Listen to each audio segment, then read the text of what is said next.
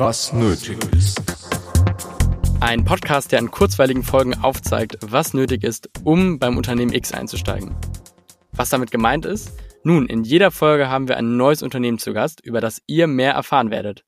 Eben insbesondere, was eine neue Mitarbeiterin oder einen neuen Mitarbeiter dort erwartet. Das Format ist aber ebenfalls spannend für Personaler, die über diesen Weg von anderen Unternehmen erfahren, welche Lösungen angewendet werden, beispielsweise beim Recruiting, beim Thema Weiterbildung oder auch innerhalb der internen Kommunikation. Denn nun kommen wir zum Gastgeber, Experte für das Thema Podcast in der Unternehmenskommunikation. Das bin ich, mein Name ist David Heiderich, Gründer und Geschäftsführer der Podcast-Agentur an der Alster mit Sitz in Hamburg.